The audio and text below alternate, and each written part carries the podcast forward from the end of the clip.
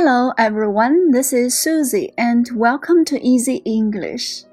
Today we will listen to a short passage about three meals. Now let's begin. My three meals. Hi friends, I'm Ling Ling from China. I would like to introduce my three meals today. For breakfast, I like vegetable pancake with milk, yogurt, or juice. For lunch, I have either noodle or rice with dishes, and soup is always served too. For supper, I usually have porridge, bread, and a few dishes. But on weekends, we have a big dumpling dinner when we visit my grandparents. It is a big family gathering. The end. 好啦，小朋友们，下面学习 words and expressions。第一组词汇，meal，meal，一顿饭，一餐食。introduce，introduce，介绍。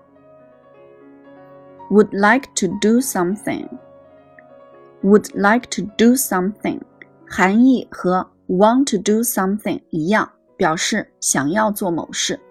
但是语气上呢，would like to do something 更委婉一些。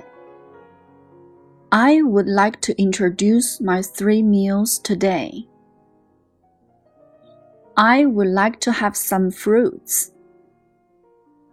Would you like to have a cup of tea? What would you like to drink? 第二组词汇，pancake，pancake。 烙饼、煎饼，juice，juice，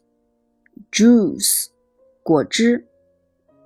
For breakfast, I like vegetable pancake with milk, yogurt, or juice.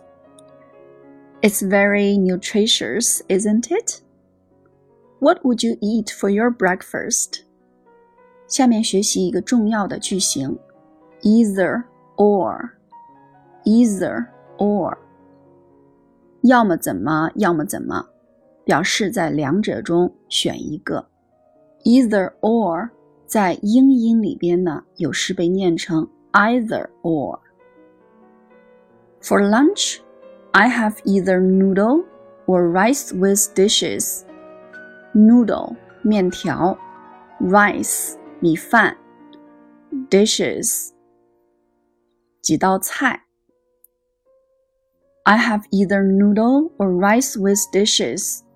我要么吃面条，要么吃米饭和几道菜。再来看例句：When a girl is happy, she either sings or dances. 当这个女孩高兴的时候，她要么唱歌，要么跳舞。He is either drunk or mad. 他要么 醉了，要么疯了。He's either drunk or mad。再来看一组词汇：soup，soup，汤；porridge，porridge，粥、稀饭；dumpling，dumpling，饺子；gather，gather，动词。 聚集，那么 gathering 就是名词，聚会。A big family gathering，一个大的家庭聚会。来看例句：Soup is always served to，这是一个被动语态。汤也总是被提供着。Soup is always served to，汤也总是有提供。I usually have porridge for supper. 我通常晚饭喝粥。